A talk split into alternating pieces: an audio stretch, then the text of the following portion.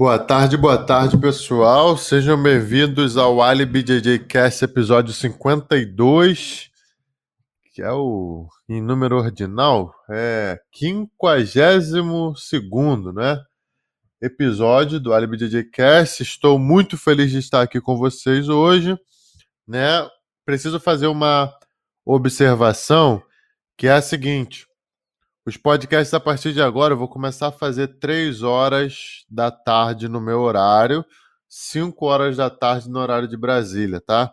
Porque eu tô pegando minha filha e quando minha filha tá comigo aqui, tem que fazer comida, tem que dar comida a ela e fica meio corrido, né? Hoje Hoje, por exemplo, ela tá aqui comigo e fica difícil eu conseguir fazer tudo duas e meia. Então eu acho que eu vou começar a fazer às três horas, ou de repente três e meia. Daqui eu vou fazer o teste essa semana três, agora são três e dezoito. E na semana que vem eu começo a fazer. Eu tento fazer um pouquinho mais tarde, de repente três e meia. E ela tá aqui, ela tá brincando, vocês já sabem como é que é, né? Quem tá aqui há mais tempo sabe como é que é. Oi, filha.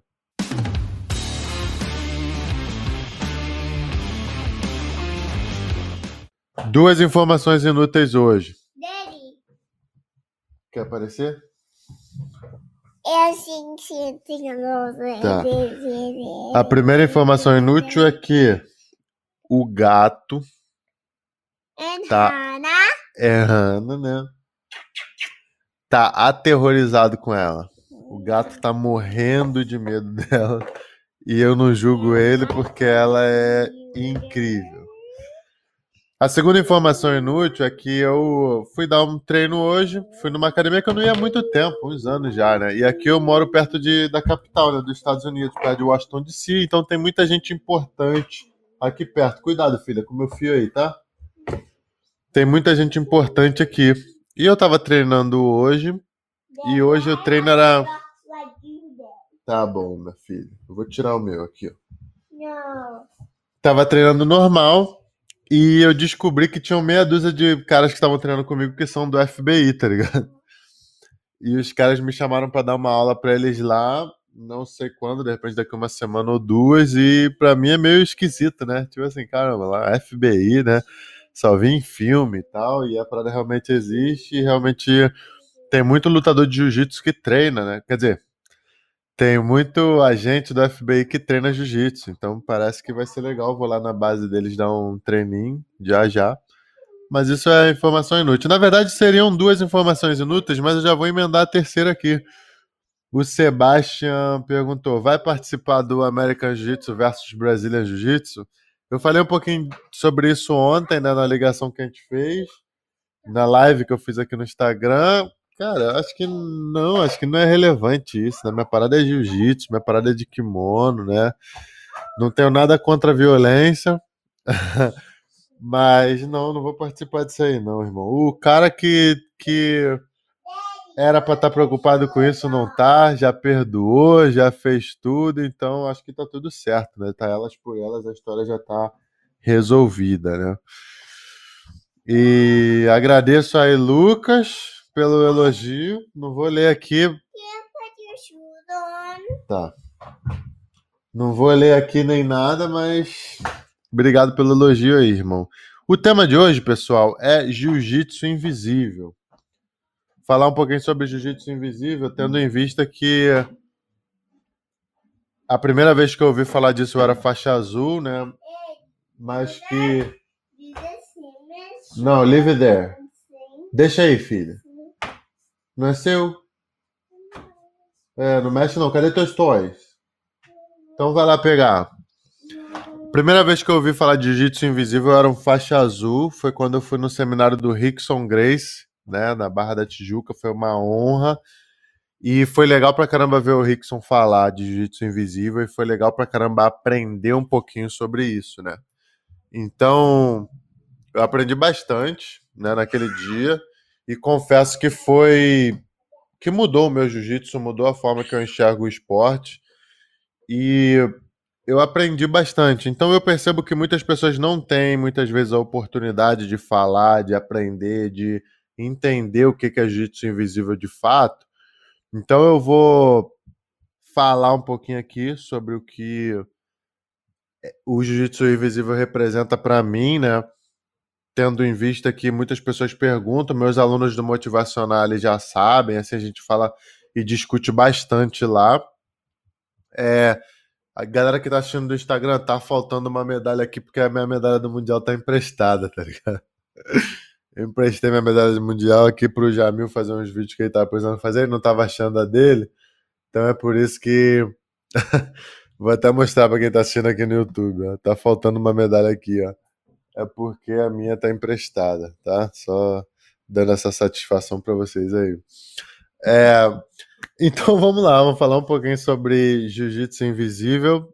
É, é importante, tá? Se você treina jiu-jitsu, se você quer aprender, você quer de fato levar o seu jiu-jitsu num nível mais alto, e eu não estou nem falando de competição, eu estou falando de simplesmente se você quer melhorar, se você quer entender a arte um pouquinho mais, um pouquinho melhor, é, vale a pena você pesquisar e aprender sobre o jiu-jitsu invisível.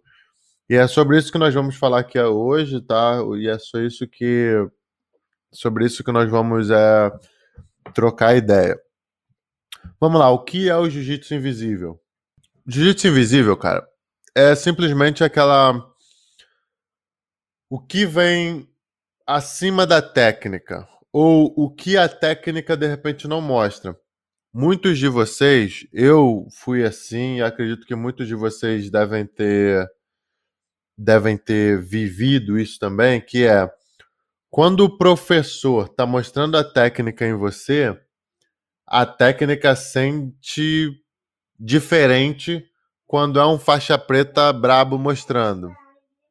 Então, assim, ó, eu pelo menos era assim, quando o professor mostrava a técnica em mim, eu sentia que eu estava quase morrendo, né? E quando eu fazia a técnica, eu não conseguia colocar a mesma pressão, não conseguia colocar o mesmo ajuste na técnica. Então eu comecei a pensar que o jiu-jitsu invisível é como se fosse o ajuste da técnica que você faz, né? Que para uma pessoa que não conhece exatamente, pode sentir que é força. Pode falar assim: caramba, essa pessoa está fazendo força. Mas não é força, é ajuste, sabe? Então, claro que o jiu-jitsu invisível vai muito além disso, tem uma vibe de energia também, de você colocar a energia certa, da intenção que você está colocando por, por trás da tua técnica ali, né? Da intenção que você está colocando ao fazer aquela técnica mas tem muito essa vibe do ajuste. Então, quando nós estamos ajustando o que a gente está fazendo, quando nós estamos ajustando as nossas técnicas, a gente começa a perceber que não é simplesmente fazer a técnica certa na hora certa.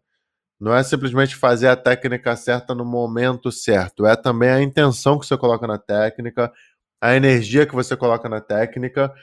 E eu tenho vários exemplos para dar, né? Por exemplo, quando a gente está numa situação de luta onde a gente está perdendo, ou treino, a gente está perdendo e a gente precisa fazer alguma coisa, né? O Gaudi, né, meu amigo Patrick Gaudi, ele sempre fala que é ligar o modo desespero, né?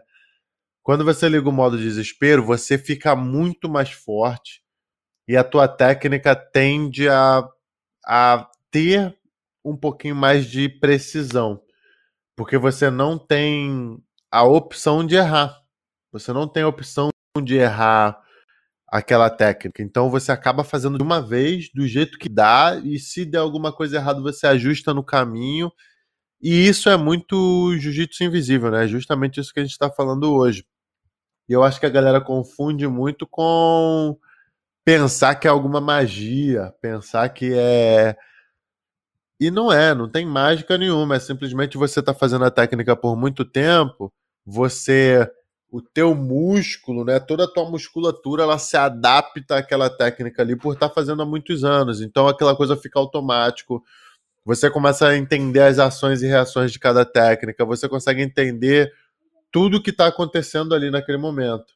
Então, é sobre isso que nós vamos falar hoje, né? Então, vamos que vamos. Aqui, ó, as histórias, né? A primeira vez que eu ouvi falar sobre jiu-jitsu invisível foi quando era faixa azul, né? Fui, fui no seminário do Rickson Grace. foi irado aprender as coisas que o Rickson falava, né?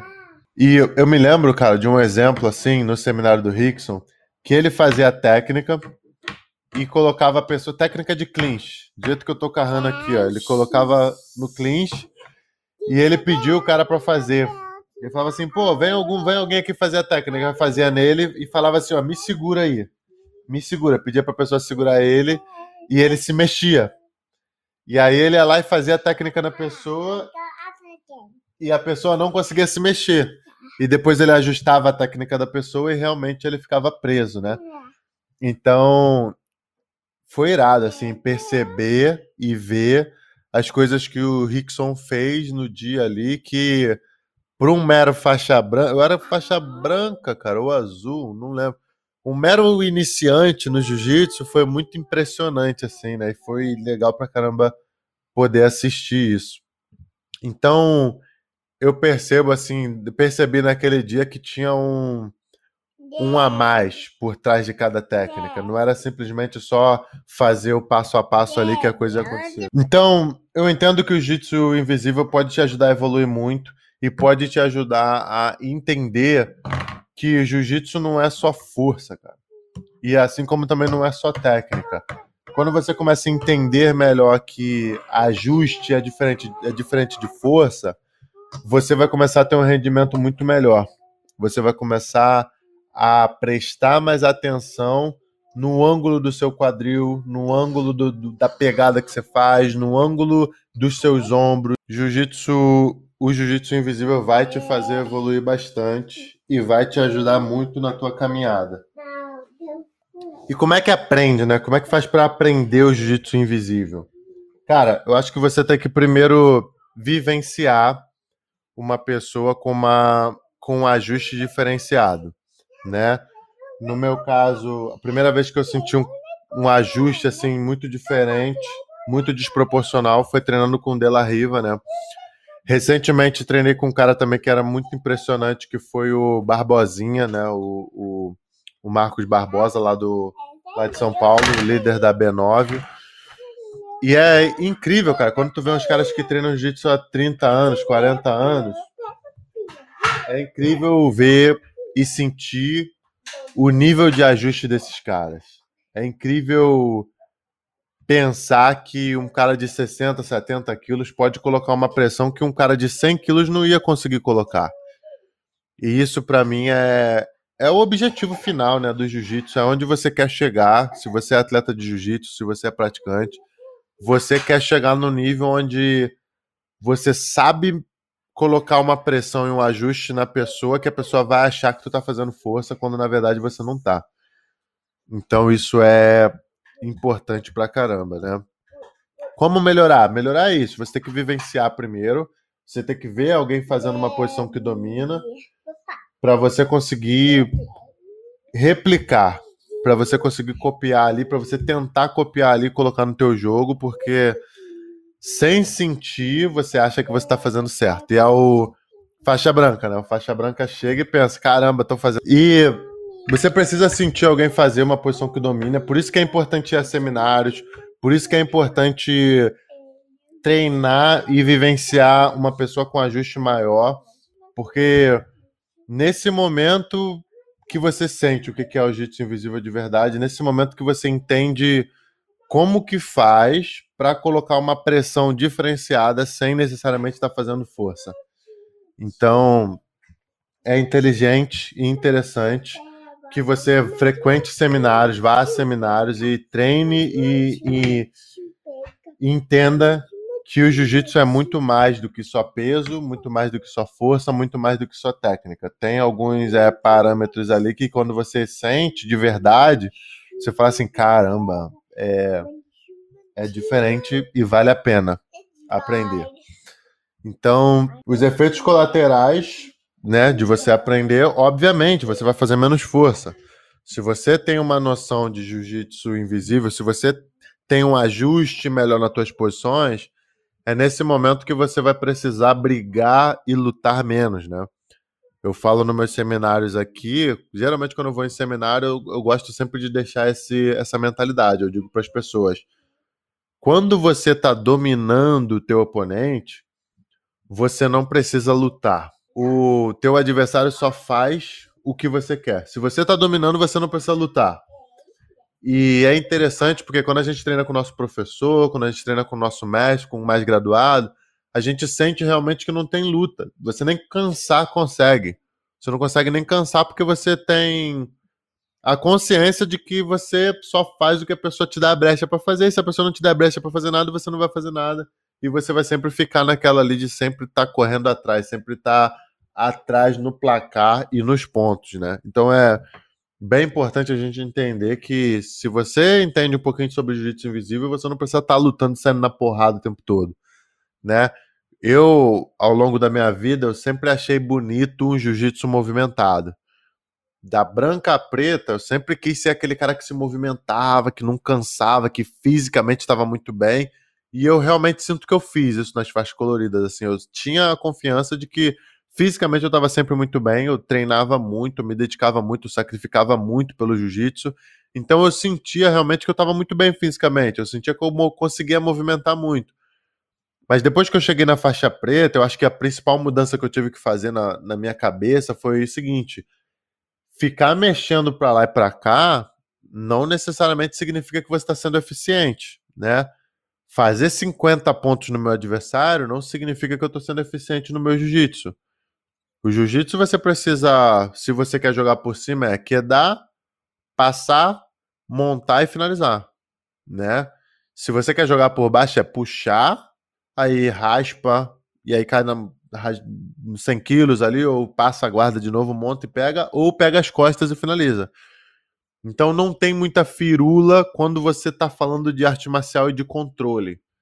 E quando eu comecei a pensar um pouquinho mais em controle, quando eu comecei a pensar um pouquinho mais em ajuste, quando eu comecei a pensar um pouquinho mais em jiu-jitsu invisível, foi aí que meu jiu-jitsu evoluiu de fato e foi aí que eu senti que eu estava pronto de fato para ser campeão mundial, eu estava pronto de fato para melhorar. Vou falar para vocês que sei exatamente que sinto segurança completa nisso? Não, acho que não. Acho que isso é uma busca eterna, né? É uma busca eterna. Você vai sempre buscar controlar o teu adversário no máximo. Todo mundo vai ser Roger Grace? Óbvio que não, né?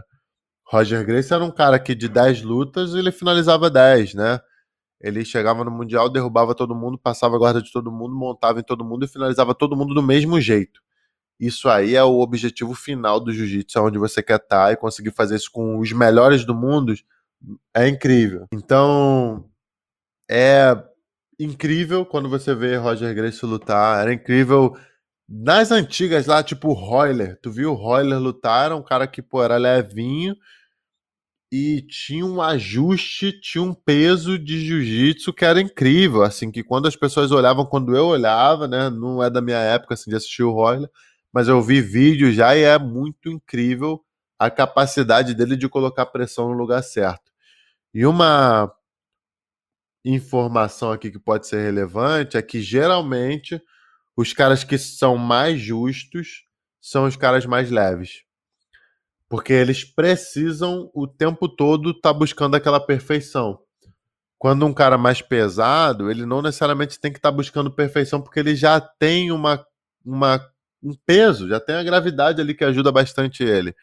Então, geralmente, o cara que é mais levinho, ele cria um ajuste muito melhor do que o cara pesado. Geralmente, não estou falando que é sempre, mas geralmente o cara que é mais levinho, ele, ele acaba criando um ajuste muito maior. Então, assim, quando eu vejo faixa branca, né? Foi até engraçado. Hoje, hoje, por exemplo, eu fui dar uma aula. Eu tava, até falei lá no grupo, né? No meu grupo do Motivacional. Hoje, quando eu tava treinando mais cedo, eu fui treinar com faixa azul, que eu não conhecia. E eu. E foi engraçado, porque quando eu fui treinar com ele, ele falou assim: Então, vamos dar esse treino aí, mas se eu bater, é porque eu tô machucado, tá? Já tô meio machucado aqui, então vamos dar esse treino aí. Eu tava até falando, né, que a galera tá falando muito dessa vibe do americano, do American Jiu-Jitsu, não sei o quê. Os caras são tão confiantes no íntimo deles que é incrível, né? Um cara faixa azul vai treinar com faixa preta que ele não conhece e fala assim, ó, é, não, tipo assim, não se empolga muito não, porque se eu bater é porque eu tô machucado, tá ligado? isso para mim marcou assim a, a confiança que eles têm, a, a vibe que eles têm de serem simplesmente de acharem que eles são donos do mundo realmente, né? E é muito incrível, assim, é muito impressionante a forma que os americanos pensam, né? Então, pessoal, o jiu-jitsu invisível é uma é uma forma de você crescer o seu jiu-jitsu e é uma forma do teu jiu-jitsu não se tornar uma coisa chata, né? Porque se você faz a mesma técnica todos os dias, se você treina a mesma coisa, faz a mesma técnica todo dia, como faz para a coisa não ficar chata, né? Como faz para não ficar monótono? E a resposta é simplesmente você ajustar as suas técnicas. E eu falo geralmente para os amigos assim que estão pegando faixa roxa, estão pegando faixa marrom, é que o teu jiu-jitsu depois da faixa roxa, cara, ele não vai mudar tanto. Quando o cara pega a faixa roxa, ele não necessariamente está buscando mudar o jiu-jitsu dele. Ele necessariamente está buscando ajustar tudo que ele já sabe. Eu me lembro quando eu peguei faixa marrom, meu profe... o, o mestre lá da academia na época, o mestre Fábio, ele me falou isso, né? Ele falou, cara, agora não fica preocupado em aprender tudo, não, em aprender todas as técnicas, em fazer tudo que tu sabe. Não, pensa que agora você tem que ajustar as coisas que você já faz. Tudo que você faz, você tem que ser melhor. E o Lloyd, aqui, meu professor, depois, quando eu vim para cá, ele falou o seguinte: ele falou, cara, você quer ser o faixa roxa, o faixa marrom, que o cara pode ser melhor do que você, mas toda vez que você chega nessa tua posição forte aqui, você vai conseguir pontuar. Independente de quem seja, independente da vibe, se você chega na tua posição forte, você pontua. E foi muito legal ouvir isso do Lloyd na época, porque a gente começou a treinar muitas minhas posições fortes. Eu era um cara que gostava de fazer posição fraca. Tipo, se eu tivesse ruim na posição, eu ia lá e treinava ela para melhorar. Mas o Lloyd já, já falou o contrário. Irmão, não treina o que tu é ruim, não. Fica, se tu quer ganhar campeonato, foca no que tu é bom e fica o melhor do mundo naquilo ali. Porque se a coisa ficar ruim, se a coisa ficar difícil, você vai puxar a pessoa para aquela tua zona de conforto e vai conseguir pontuar, vai conseguir chegar onde você quer. Entendeu? Então é foi incrível para mim aprender dessa forma e realmente lapidar o que eu era bom. Então, é interessante que a gente consiga identificar que quando a gente aprende o jiu-jitsu invisível, quando a gente ajusta mais a nossa técnica, a gente cansa menos. Quando você começa a entender que não interessa muito a tua forma física, né, que você ainda vai conseguir chegar no tatame e treinar com as pessoas, é que você começa a entender um pouquinho mais sobre o jiu-jitsu invisível. Então, esse foi o podcast falando sobre o jiu-jitsu invisível. Foi um pouquinho mais curto hoje, porque, enfim, tô com a, tô com a minha filha aqui e ela tá realmente demandando muita atenção. Se eu não sair daqui, daqui 10 minutos, ela vai começar a pular em cima de mim e querer atenção. E, e ela merece, né? Toda a atenção do mundo. Então, foi isso pelo podcast de hoje. Eu vou terminar aqui esse podcast aqui no YouTube, mas vou conversar um pouquinho mais com a galera aqui no Instagram. Tem um brother aqui, Lima, de não sei o que, que eu acho que ele tá querendo trocar uma ideia. E eu vou chamar ele aqui pra live, vamos ver se ele vai entrar. E é isso, pessoal. Muito obrigado pelo podcast de hoje. Lembrando que as inscrições estão abertas para a Semana do Jiu-Jitsu, né? Se você é master, se você está um pouquinho acima do peso, a minha empresa, né, a One Way, a gente lançou hoje um, um, um seminário de guarda-laço do Max Jimenez. O Max eu conheço desde criança, já lutei com o Max umas sete vezes e sei que a guarda-laçada dele é insuportável. Então a gente decidiu fazer essa parceria aí com o Max e ajudar as pessoas que estão querendo aprender guarda, as pessoas que estão um pouquinho acima do peso, não tem tanta mobilidade, né? É uma oportunidade boa. Se você está no meu Instagram, vai lá dar uma olhada lá na bio, que vai ser uma boa. E é isso, pessoal. Tamo junto. Boa tarde para vocês.